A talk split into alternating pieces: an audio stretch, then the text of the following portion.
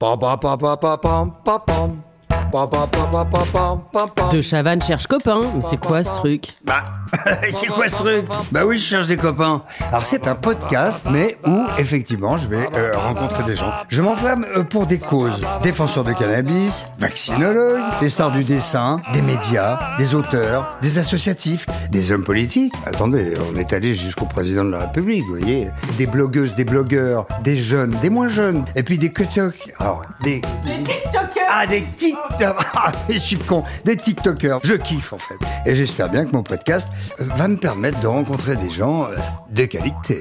Et je chante même. Ouais, de cherche copain.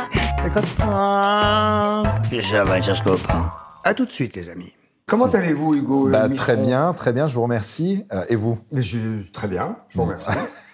Pas- Non, non, pas de sarcasme. Euh, tout je vais très bien. Euh, un petit peu mal à la cheville, mais euh, tout va bien. Euh, alors, vous êtes une tête.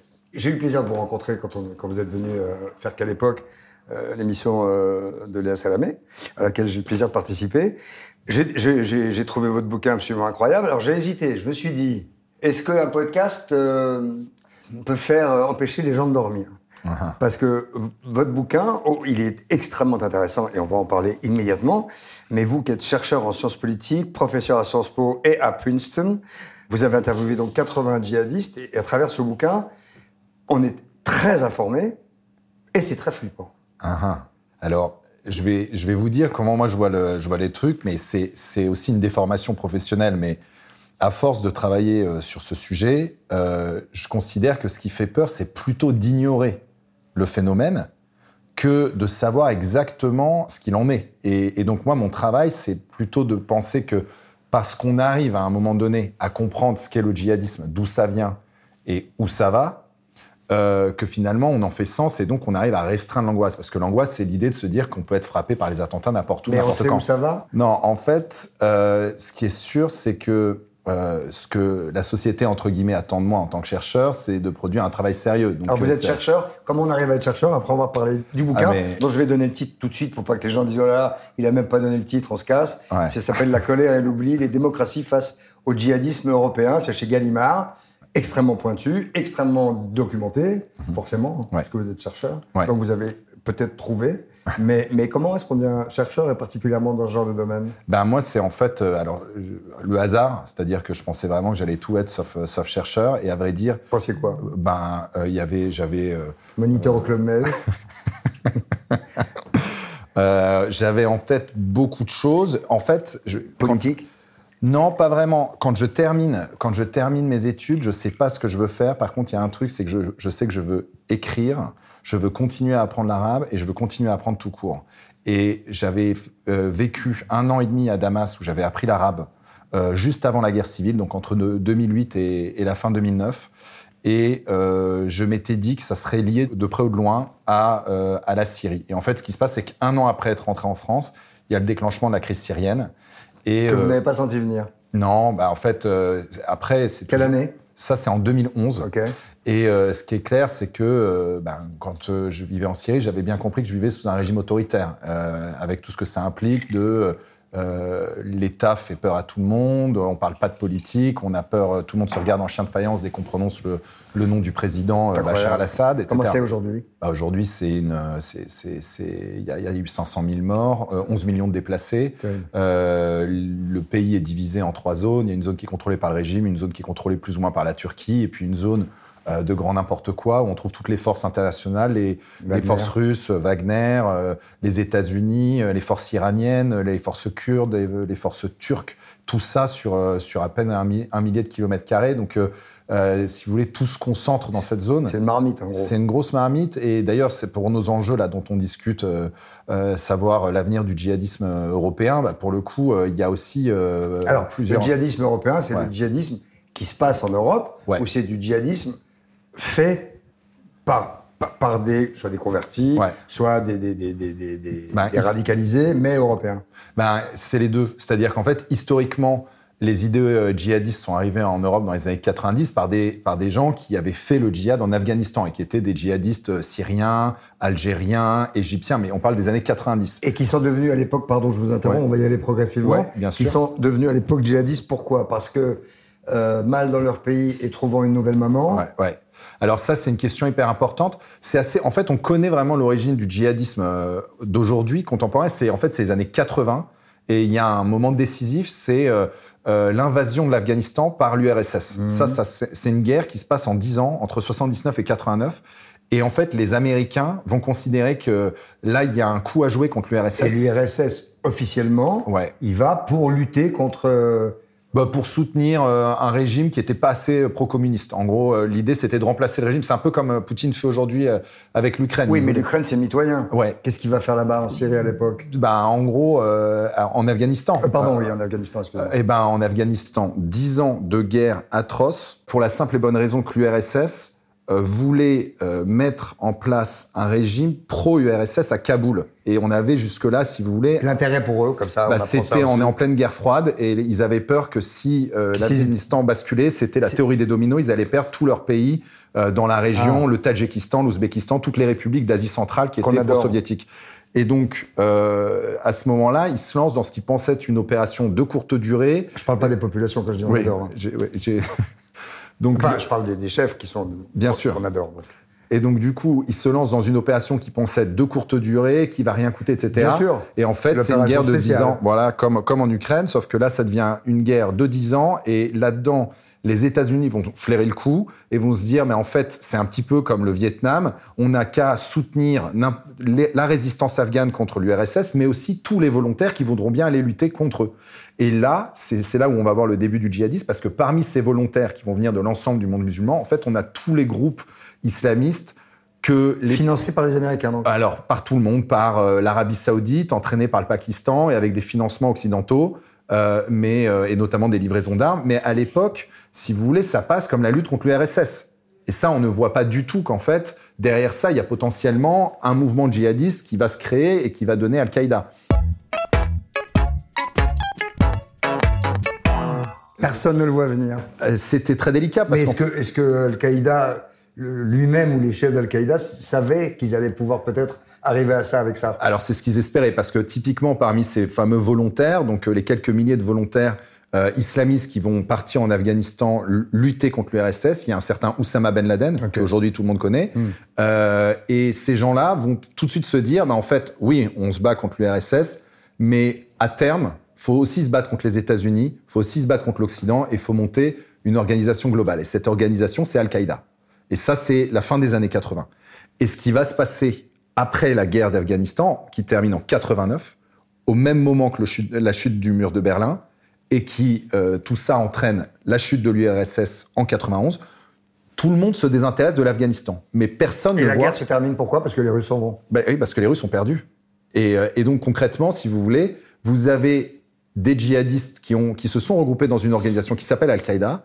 Et alors ils disent ce qui est, une, ce qui est faux Quand historiquement. vous dites qu'ils ont perdu, ça veut dire qu'ils n'ont pas réussi à faire ce qu'ils voulaient Ouais, c'est-à-dire. Ou est-ce qu'ils ont vraiment été pulvérisés Non, ils se sont embourbés. Ils se ça. sont embourbés. comme, et, comme le- comme les Américains au Vietnam. et voilà, exactement. Et ce qui devait être ben, la guerre la plus courte euh, et, la, moins- et la, une opération spéciale venue la guerre la plus longue, la plus coûteuse en hommes et la plus coûteuse financièrement de l'URSS. Qui va peut-être se passer en Ukraine, C'est pour ça qu'il faut suivre. En tout cas, il y a plein de parallèles à faire. Incroyable. On attend les historiens Ah, là-dessus. tu veux mais- dire qu'il peut se passer des choses en Ukraine?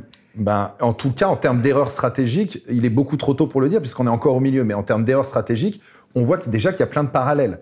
Et, euh, Donc et des choses pourraient naître ben, il faut alors de ça. Oui, alors, ce qui est sûr et certain, c'est Des choses inconnues. des choses inconnues, à commencer par euh, l'État ukrainien et peut-être euh, un rebond de l'Europe, parce qu'on voit bien qu'autour de la guerre en Ukraine, tout d'un coup, Ce qui ne serait pas une mauvaise chose. ce qui serait pas une mauvaise chose. En coup. tout cas, c'est ce, à quoi ça nous, toute cette situation nous invite. Enfin, un rebond de l'Europe est plus séduisant qu'une création d'un Ouais. groupe djihadiste. Ben, dans tous les Enfin, d'un mouvement même. C'est ça, c'est-à-dire que là, il y a pour le coup en Ukraine, il n'y a pas de, il y a pas de djihadistes au sens euh, comme c'était le cas en, en Afghanistan. Donc pour revenir à notre histoire, euh, la fameuse histoire, quand euh, Al-Qaïda est créé, euh, on le voit pas comme quelque chose de très important. Quand l'URSS s'écroule et que les, le- le- finalement la guerre d'Afghanistan est terminée, on n'imagine pas une seule seconde 91, on est là. on est en 91, on n'imagine pas une seule seconde que finalement on va avoir des individus euh, plus ou moins liés à Al-Qaïda qui vont arriver en Europe et qui vont allumer des mèches euh, en Europe. Et pourtant, c'est ça qui s'est joué. C'est-à-dire qu'on a... Allumer des mèches, ça veut dire? C'est-à-dire concrètement, on a des individus qui ont participé donc à cette lutte, qui étaient plus ou moins liés à Al-Qaïda, en tout cas qui, qui, qui partageaient les idéaux djihadistes d'Al-Qaïda. Et ils vont quitter l'Afghanistan. On va les retrouver un peu partout dans le monde, en Indonésie, en Afrique. Musulmans. Euh, oui, dans, dans, le monde de manière non, générale. Mais des musulmans. Des musulmans, des islamistes, des, des, des gens convaincus euh, des idées de Ben Laden, euh, qu'il faut euh, créer un califat mondial, lutter contre Et les États-Unis. Pourquoi est-ce que des gens sont devenus comme ça, à votre avis? Alors, il y a, il y a plusieurs facteurs. Le premier élément, c'est que le djihadisme. Est-ce que c'est des gens qui se sentaient perdus là où ils étaient?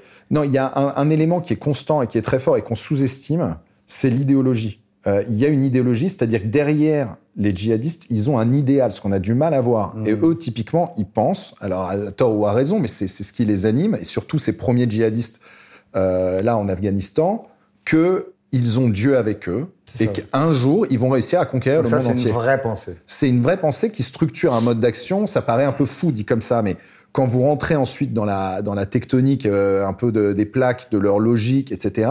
Vous voyez que, par exemple, euh, la façon dont ils ont approché cette guerre contre les soviétiques, c'était euh, pour eux, c'était pas la guerre contre les soviétiques. C'était la guerre contre des ennemis de l'islam qui avaient envahi une terre d'islam, l'Afghanistan, et qu'il fallait chasser.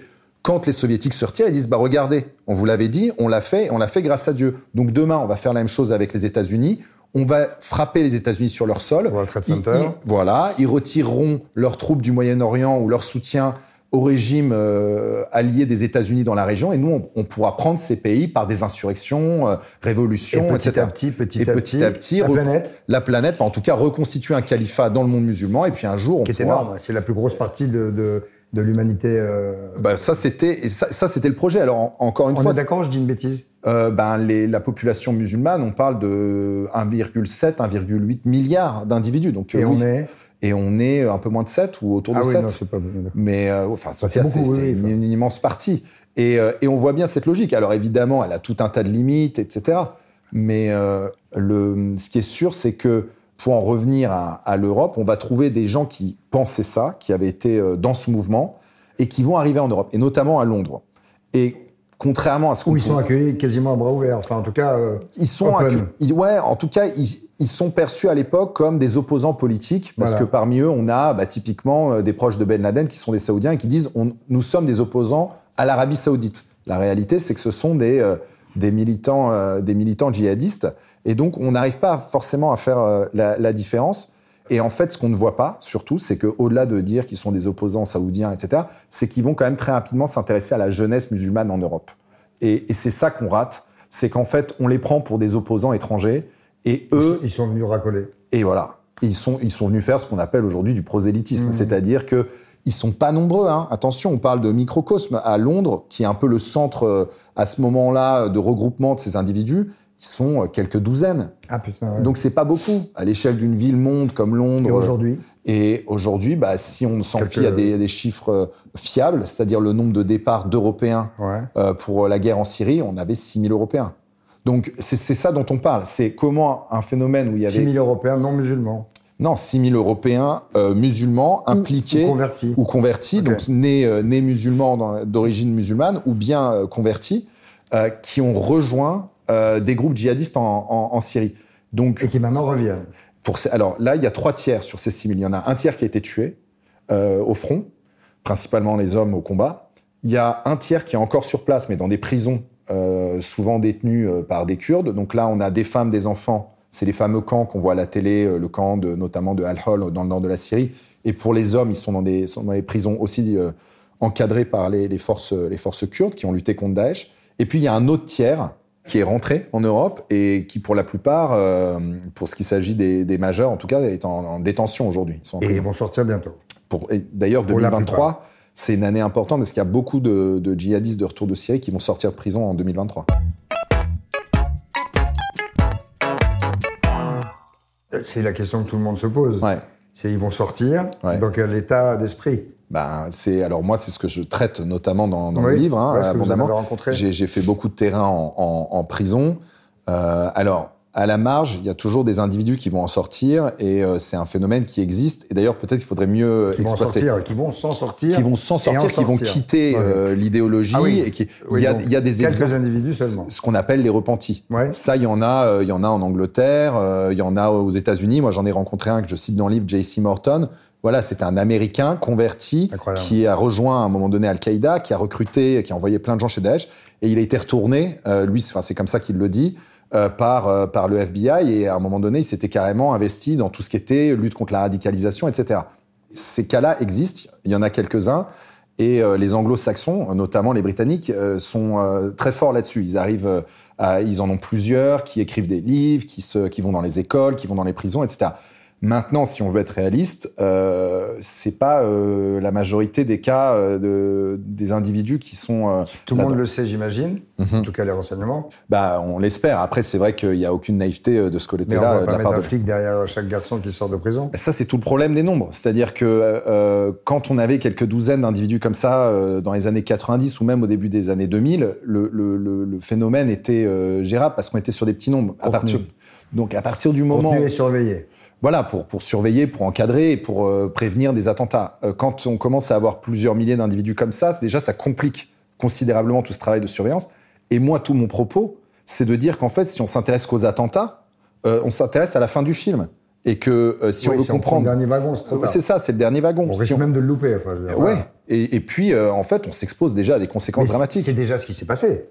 Bah, c'est ce qui se passe depuis 30 ans. Oui. Et moi, c'est pour ça que je parle dans le livre de ma- marée basse et de marée haute. Ouais, des fameuses vagues. Les fameuses vagues. Les marées hautes, c'est les moments d'attentats. C'est quand euh, il y a des campagnes d'attentats. Donc, euh, typiquement, celle de Daesh entre 2014 et 2017 avec les attentats Vous de dites Paris. que c'est par décennie, il y a à peu près deux vagues. Voilà, il y a une période de pic, de marée haute Ouais. avec des attentats. Et puis, euh, généralement, il y a des décrues parce qu'on arrête les gens, parce qu'on détruit euh, euh, les bases arrières d'Al-Qaïda en Afghanistan, ou parce qu'on détruit Daesh en Syrie, en Irak. Mais ce que je dis, c'est qu'on peut détruire une organisation sur le plan militaire, mais si on a l'idéologie, elle se détruit pas par des balles. Et donc, c'est pour ça qu'il faut s'intéresser aux idées. Mais comment comment c'est possible Ben, moi, ce que j'explique, On c'est peut que... pas enchaîner des gars pour Ben, écouter. surtout pas. Pour écouter. Non, mais on peut pas enchaîner des gens pour écouter d'autres personnes qui vont leur expliquer que, Non. en- en- entre guillemets, cette idéologie-là n'est pas n'est pas Non. n'est pas un bon plan pour l'humanité, quoi. Non, bien sûr que non, parce qu'à l'état de droit, il faut respecter les, les- les- les limites de l'état de droit. Et d'ailleurs, c'est un peu le piège qu'ils nous tendent. Eux, Ils sont là et ils nous disent, bah, si vous voulez nous arrêter, vous avez qu'à tous nous tuer, puis vous serez plus une démocratie.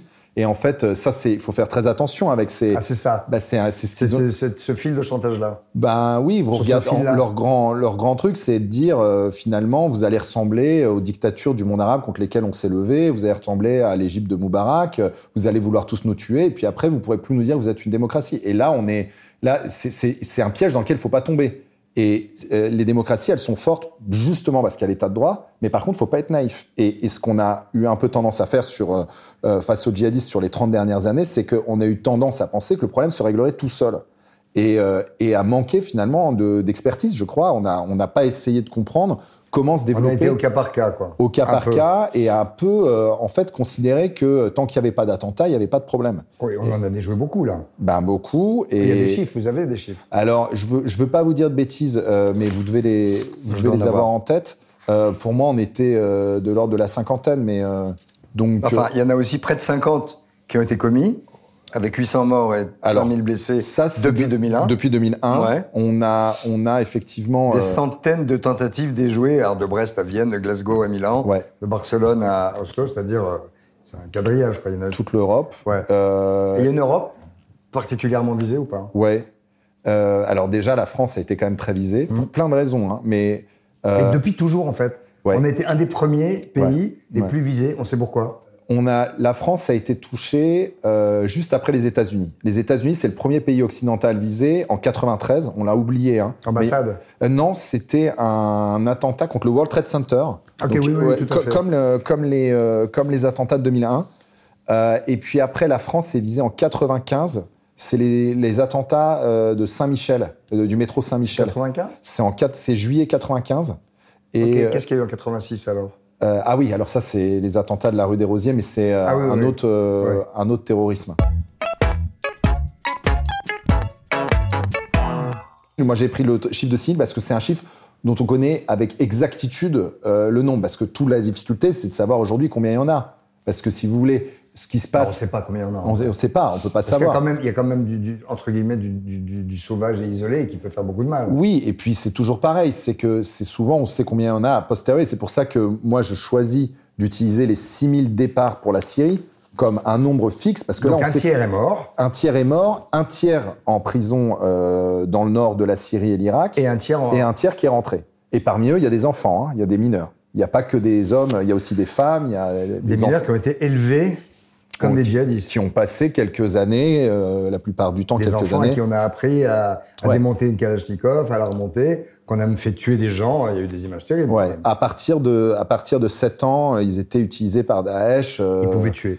Voilà. Et, et, le but derrière ça, ça c'est ce qu'on va retrouver sous, historiquement, on a plein de traces de ça dans plein de groupes totalitaires, les nazis, etc. C'est euh, ou les, ou les enfants soldats en Afrique. C'est on fait commettre l'irréparable à l'enfant pour, qui, pour lui casser sa boussole morale. C'est-à-dire qu'une fois qu'il a commis, une fois qu'un enfant a tué ou voire a participé à des exactions, il y a plein de vidéos de Daesh qui sont atroces là-dessus.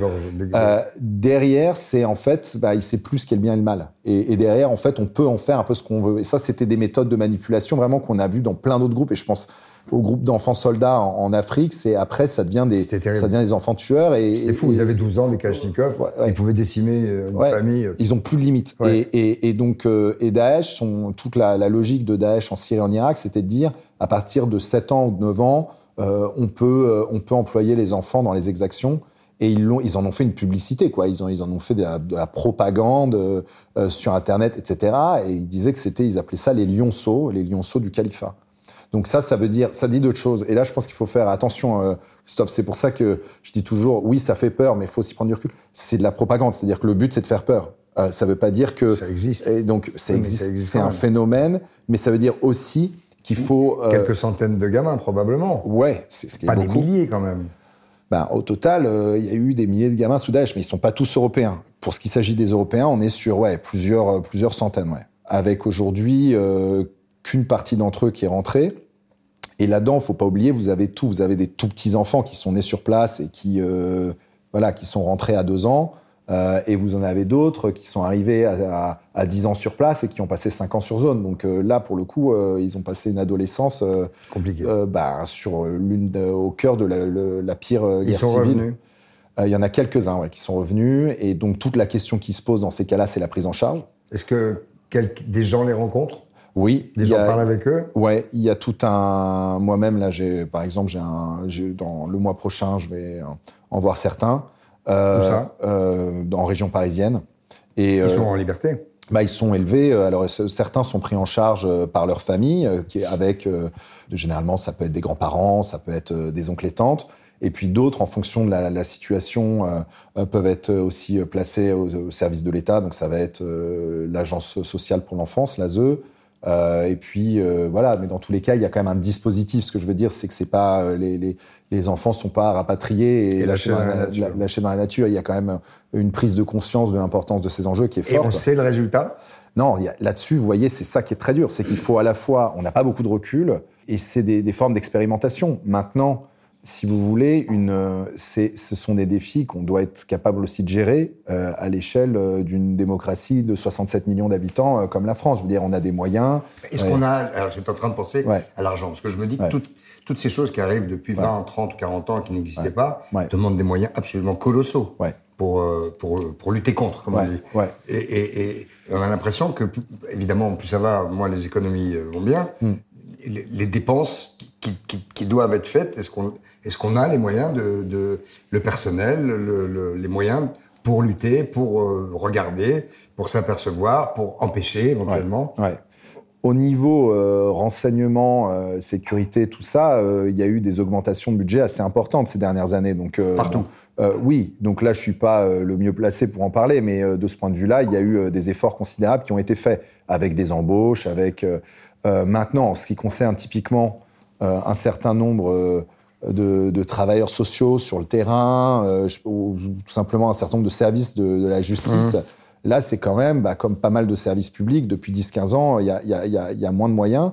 Moi, j'ai été frappé parfois de, de voir, euh, en me rendant euh, voilà, dans des zones où il y avait eu pas mal de départs pour la Syrie et tout, on rencontre des, des éducateurs qui ont travaillé sans avoir. Ils voyaient tout, ils ont fait des rapports et c'était pas toujours super bien traité. Mais globalement, quand même, la France, il faut pas l'oublier, a un bon maillage de son territoire, surtout comparé à d'autres voisins européens. Il y a encore des financements et faut pas oublier, c'est parfois c'est juste aussi comment on utilise les ressources à disposition. Je vais vous prendre un exemple, on en avait, on en avait parlé, mais euh, un des recruteurs de Daesh que j'avais euh, rencontré en prison, lui, quand je lui avais dit, mais c'est, enfin, c'est quoi concrètement euh, recruteur pour Daesh? Enfin, ça, ressemble à quoi ton, ton job, entre guillemets? Et il m'avait dit, bah, tu vois, un, un, éducateur. Un, éducateur. dans les quartiers, bah, on fait la même chose, mais à l'inverse. On cherche pas à l'intégrer en France, dans la République, à lui trouver un boulot ou quoi. On cherche au contraire à l'en sortir. À lui expliquer que c'est de la merde. À lui expliquer que y a une, tout ça c'est tout pourri et qu'il y a une alternative et, et, et de, la, de le pousser dans ce sens-là. Et ils le font au, vu de tous, c'est ça qui m'épate. Alors, au vu de tous, c'était le cas avant. Maintenant, je pense qu'il y a eu quand même une prise de conscience. Hein. Oui, justement, il y a eu, depuis les attentats de 2015-2016 en France, il y a eu quand même une prise de conscience. Ce qui ne veut pas dire qu'on en a fini avec le phénomène, pas du tout. Mais euh, dans les années 2000, ce que je décris dans le livre, c'est que dans les années 2000, on a raté plein de trucs. Et, et notamment, ce genre de ah, phénomène. les recruteurs de rue. Et voilà. Et des gars qui, euh, typiquement, les frères Klein. Alors, ça ne doit pas parler à tout le monde. Je vais expliquer qui sont les, les frères Klein. Euh, les frères Klein, c'est ceux qui vont euh, revendiquer les attentats du 13 novembre depuis la Syrie pour le compte de Daesh. Et ce sont des Toulousains convertis à l'islam qui vont être les premiers djihadistes en, région toulousaine, en tout cas les premiers djihadistes français du coin. Et ils vont créer tout un groupe autour d'eux d'une dizaine de personnes au début des années 2000 et c'est eux qui vont un peu recruter ce qui va ensuite devenir euh, ben, les, les, les, les, djihadistes toulousains de Daesh 15 euh, ans plus tard. Mohamed Merah, machin. Mohamed Merah, il y en a plein. Hein. Sabri Essid, qui d'ailleurs, on voit dans une vidéo, Sabri Essid, on le voit dans une vidéo de, de Daesh, euh, et il met en scène son propre beau-fils qui a 11 ans, euh, qui exécute un otage. Donc euh, ça fait le lien avec ce qu'on disait tout à l'heure sur l'utilisation des enfants. Typiquement, ce Toulousain, il a Donc là, c'est une vraie idéologie bah, oui. qui fait ce Toulousain arriver là et, sans se poser de questions. Et qu'est-ce que faisaient les frères Klein euh, Donc tout C'est pas des revanches sur leur propre vie, c'est pas des. Ah, ils étaient, ils sont nés, ils sont nés dans une famille catholique. leur mère était prof de catéchisme. Enfin, on n'est pas sur le, le, profil, si vous voulez, d'un j'aime pas trop parler comme ça, mais du cliché d'un banlieusard qui a mmh, été dépossédé de mmh, tout. Mmh. Enfin, c'est des individus qui, moi, j'en ai, j'ai rencontré un certain, un certain membre du groupe, etc.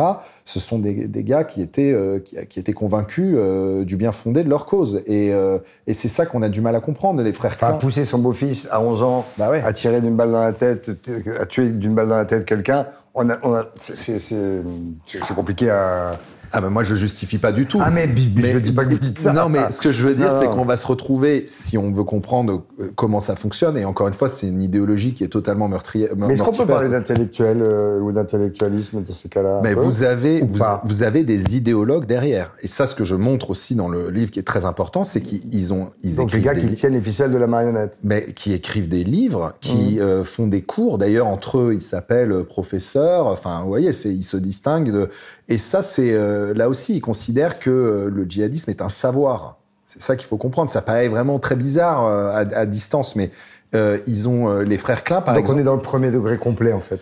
Ils, ils, sont littéralistes, ils ont une approche littéraliste du, du texte, mm. du texte sacré de l'islam qui est le Coran. Ils ont des interprétations extrêmement doctrinaires, doctrinales. Et mais, mais par contre, enfin, ils ont des interprétations en fait. Des interprétations, ouais. Parce que oui, c'est une pour les musulmans, la plupart, le Coran oui. ne, ne, ne, trimballe pas des idées maléfiques. Et, et ben bien sûr. Et, et c'est et c'est maléfique, je suis pas sûr que ce soit le bon mot, mais on a compris ce que je voulais dire. Oui, c'est ce qu'ils vont faire, c'est qu'ils arrivent avec une interprétation qui est très spécifique, qui est très conflictuelle, euh, et mais ce qu'ils vont dire eux, c'est pas qu'ils tiennent une interprétation, c'est ils vont dire qu'ils ont le savoir. C'est que nous on sait pas. Voilà, et que tous les autres euh, musulmans ont rien compris, ils pas le lire. voire qu'ils sont en train, selon leur propre thème, de sortir de l'islam, et que euh, les, euh, euh, les, les, mécréants, c'est-à-dire les non-musulmans, sont des ennemis par définition, par défaut, si vous voulez.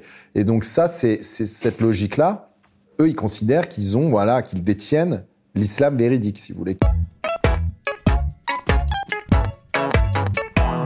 Aujourd'hui, ils sont en évolution de nombre. Ça stagne, ça diminue. Mmh. Non, ça évolue ben c'est encore une fois, euh, si on pouvait quantifier, euh, finalement, il y aurait presque euh, pas de problème. Ce qu'on sait, c'est que on peut se fier à combien il y avait de djihadistes européens impliqués dans les réseaux djihadistes dans les années 90. Là, on en avait quelques dizaines. Combien il y en avait avec Daesh, donc la décennie passée, on en avait 6000. Donc là, ça veut dire qu'on a fait x100 entre le nombre de djihadistes des années 90 en, 20, ans, 25 ans, quoi, en une génération, mmh. si vous voulez. Donc, ça, ça veut dire que le phénomène s'est plutôt accéléré. Ça ne veut pas dire qu'il va forcément continuer comme ça, mais ça veut dire que. x100, c'est beaucoup, hein. C'est un phénomène qui s'est accéléré rapidement. Euh, et, euh, et, donc, ça veut dire qu'il faut se poser la question de quels ont été les moteurs de cette croissance. Les clins, pour, euh, pour revenir sur eux, par exemple, qu'est-ce qu'ils ont fait? Ils ont fait des, des matchs de basket avec les, les, gamins du coin? Ils allaient sur les terrains de basket et ils jouaient au basket avec eux. Puis après, ils disaient hey, Tu veux pas venir? Après, on va parler un peu de religion, ça peut t'intéresser. Alors, tous les gamins rentraient pas dans le. Et Dieu merci, euh, si j'ose dire. Aujourd'hui, ça continue ça?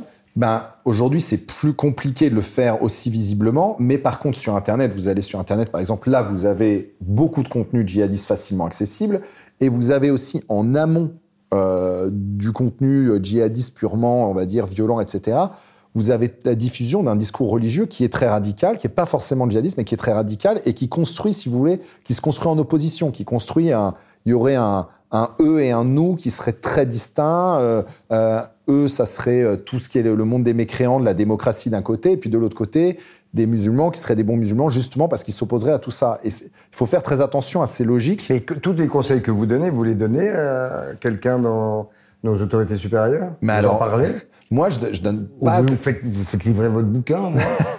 Ouais, alors moi je considère pas du tout que je donne des conseils. D'ailleurs, je considère même pas que c'est mon boulot. Mon boulot, c'est d'établir, euh, c'est de faire des recherches qui permettent d'établir le diagnostic. Mais euh, je suis pas seulement, enfin, si vous, si on fait une, une, comparaison médicale, je fais le diagnostic, je vends pas les médicaments. Parce que pourquoi je vous dis ça mais Vous pouvez faire une, ordonnance. Euh, euh, bah, je peux en tout cas dire, voilà, je pense que le, le, le, le problème se situe là, etc. Mais d'une, dans la recherche, il y a, y a d'autres chercheurs. Je suis pas tout seul, encore heureux. Euh, et d'autre part, euh, ce qu'il faut comprendre, c'est que je suis peut-être pas euh, le plus qualifié en France pour euh, faire des, des, des recommandations de, de, politique publique. Vous voyez ce que je veux dire par là, c'est que si on a des hommes politiques et des ministres et, des, et tout un tas d'individus qui travaillent sur ces sujets depuis 30 ans. Je pose une question bête. Ouais c'est complètement con parce que vous pouvez pas, pas, me répondre vraiment franchement, mais est-ce qu'on est qu'on doit vraiment, vraiment avoir peur euh, encore? Euh, Parce non. que là, on est dans quelle vague là? On est bah Là, on est dans le creux de la vague. Euh, oui, mais oui, oui, mais on se situe dans quel moment par rapport au le, le, sac et le ressac? Ah bah si on était, si j'étais capable de vous dire ça, je serais pas là, Christophe. Bah, vous l'avez, si vous l'avez un peu, vous l'avez un peu dit. Non, je pense que là, on est très clairement dans une, on est plutôt dans une période de creux qu'il faut. Oui, qu'il faut donc se méfier. Oui, mais aussi il faut en profiter justement pour essayer de comprendre le phénomène. On a du temps entre guillemets parce que mais ce qui on c'est qui Mais on, c'est bonne question. Ça c'est une question de, de chercheur. Euh, le on, si vous voulez, quand je dis on en l'occurrence, c'est un on collectif, c'est-à-dire nous collectivement, français, européens, si vous voulez, si on veut comprendre et tirer des leçons de ce qui s'est passé avec la campagne d'attentat, c'est maintenant. Faut pas attendre la prochaine vague. Et c'est pour ça que je pense qu'il faut s'intéresser à la logique du djihadisme parce qu'il y a une logique. Qui? Euh, n'importe quel citoyen français. Non, un dentiste de, de Montbéliard. Eh ben ouais. Eh ben, et moi, je, je vous le dis euh, clairement, je pense, je pense sincèrement que la solution, ça passe par des gens qui, a priori, sont très, très, très, très éloignés de ce sujet, mais qui vont se l'approprier de la même façon que, euh, je sais pas, le réchauffement climatique ou que euh, le chômage. J'ai pas l'impression que c'est la même chose, moi. Ben, eh ben, dans le sens, c'est un enjeu qui est politique et c'est un enjeu qui est sociétal. Et si on croit qu'il y a que des spécialistes qui doivent en parler, eh ben on se Ah oui, non, oui, non. Je, je crois sincèrement. Et d'ailleurs, ça veut dire moi, quoi? je, Ça veut dire tendre la main, aller voir, aller parler, Mais aller oui, discuter moi- moi, dès je- qu'on a un doute, dès que... oui, et puis et puis lire, lire. Enfin, je veux dire, là, c'est moi si j'écris un livre, c'est aussi à un moment donné Oui, parce mais que je pense que Et, et Dieu sait qu'on en apprend des choses avec votre bouquin, mais qu'est-ce qu'on peut en faire? À part, à part, à part, ok, on, apprend plein de choses. ok, Euh, c'est très intéressant. ouais, Ça fout un peu la trouille. Et que faire? Moi, bon, moi encore, si. Ouais. Je peux vous faire parler, je peux faire parler des gens, voilà. Mais, mais, mais euh, des, des, des, des lambda, qu'est-ce qu'ils peuvent faire avec cette connaissance-là? Mais moi, j'ai toujours euh, tendance à penser que globalement, ce qu'on peut en faire, ça dépend tout un faut chacun. Mais agir, en moi, j'ai toujours été mais énormément nourri, justement parce que au cours d'une conférence euh, ou en allant sur le terrain, il y avait tel individu qui avait telle expérience et ce que je lui disais résonnait avec son expérience personnelle. Et donc cette femme ou cet homme allait me dire, mais vous savez, moi j'ai vu ça, je pense ça, si j'avais su à l'époque que, etc. Donc un problème, c'est plus du tout la même chose une fois qu'on en a conscience de quand on l'ignore. Quand on l'ignore, on ne sait pas, ça peut nous Oui, tomber oui. dessus. Donc c'est euh, de ce point de vue-là. Oui, mais il faut partager ce qu'on sait. hein. Ouais, Alors vous, vous le faites à travers vos Mais- livres, mais le dentiste de Montbéliard, contre lequel je n'ai rien, je ne sais pas qui il est. Ouais. Mais, mais... nous- qu'on salue. Qu'on salue, Euh, ben et- oui. Peut-être même les, les- les deux, il y en a peut-être deux. Et, et ben, et, euh, de ce point de vue-là, il est, il est citoyen. Et c'est ça, c'est ça la force des démocraties. C'est que le pouvoir, il n'est pas concentré euh, dans trois personnes comme dans les régimes totalitaires. Euh, en démocratie, il y a le démos, c'est-à-dire le peuple, qui peut euh, s'approprier toutes les questions et en faire des enjeux et en discuter. Et si on reprend, euh, je, je dis n'importe quoi, euh, le, si on reprend le- le- l'exemple des, des Klein, par exemple, si le palier, de, de- de- le, le- le voisin de palier des frères Klein avait compris à peu près ce qui se tramait, ce qu'ils étaient en train de faire.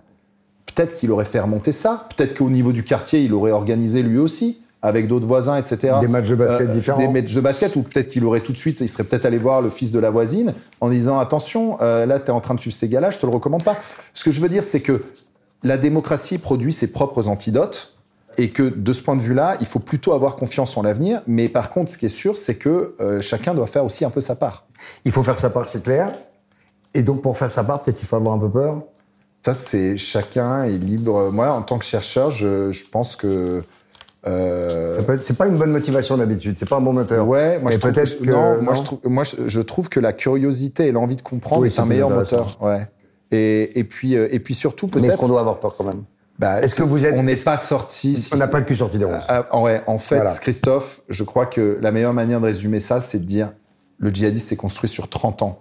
C'est à la fois peu et c'est à la fois très long. Il va pas s'arrêter. on va ça. pas en sortir en trois semaines. Non. Donc, par contre, on est là dans une période où on peut se saisir de ces enjeux.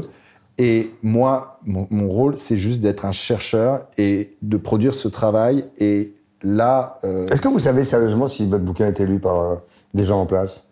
Euh, je, je- franchement, Vous je, espérez?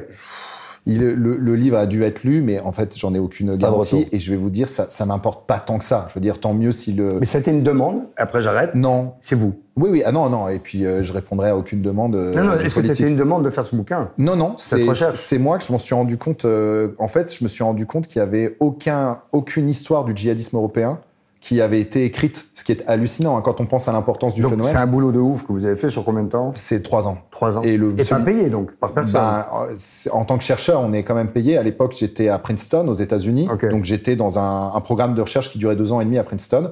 Et je leur ai dit, j'aimerais travailler sur ça. vous avez choisi, entre guillemets, la thèse. Euh, ouais, donc ça, c'est ça, c'est c'est un travail qu'on appelle de post-doctorat, c'est après la thèse. Et franchement, là-dessus, c'est aussi ça qui est intéressant avec le travail de chercheur, c'est que vous voyez, on est si on si on décide de bien le faire.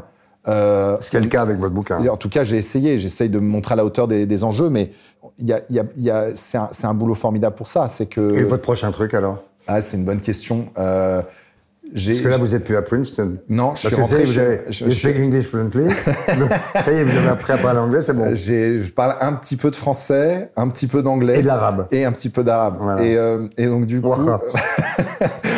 Waha. آم، إذا بدك فينا نعم- نحكي بالعربي ما- شكراً. ونعمل الع- مقابلة بالعربي إذا Mais ما عندك shukran ala مشكلة. wajib.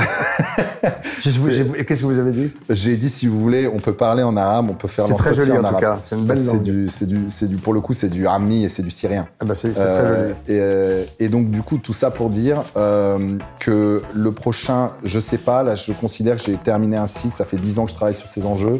Je pense qu'il y a encore plein d'autres choses à dire, mais moi je sais pas si j'aurai beaucoup de euh, la possibilité de me renouveler. Donc, euh, L'intelligence artificielle. euh, ça, ça c'est un sujet qui m'intéresse beaucoup. Et, et le, de lier ça avec Ah justement bah. le débat démocratique. ah bah, Et euh, ça, va aller très vite, ça, ça va ouais. pas demander 30 ans. hein. Ouais, ouais. Ça va pas demander 30 ans. Ouais. Ça va être un autre djihadisme, ça. Et euh, Ça en va tout être cas, violent, ça, va, ça risque de renforcer les violences politiques. Ouais. Ah bah, et, et- et- et- et et là, c'est un énorme enjeu démocratique et je Mhm. trouve qu'on on n'y réfléchit Vous avez pas vu ce qu'a dit Elon Musk hein? Il a dit quoi? Il a dit, il, il sait à peu près de quoi il parle. hein. Ouais, ouais. Il a dit que d'ici 2050, euh, il y a une chance sur six pour que l'humanité soit quasiment détruite à cause de En l'IA. 2050 Ouais, Ouais, c'est demain. ouais. c'est d'après-demain, ouais. Ouais. Voilà, bonne journée. Merci. Merci beaucoup, Voilà. Christophe. Bah non, mais je suis ravi. Merci beaucoup. Je rappelle, euh, je rappelle que vous étiez, mesdames, messieurs, euh, avec euh, Hugo Micheron, qui a écrit ce super bouquin. Il faut, il faut s'y atteler, parce que c'est un travail de chercheur. Hein, c'est pas, on n'est pas dans du SAS, euh, mais c'est super intéressant. Ça s'appelle La colère et l'oubli, les démocraties face au djihadisme européen chez Gallimard. Merci Hugo. Merci à vous. Merci. Christophe. À bientôt. Ciao. Et je chante même. De Chavannes cherche copain. Des copains. De Chavannes cherche copain.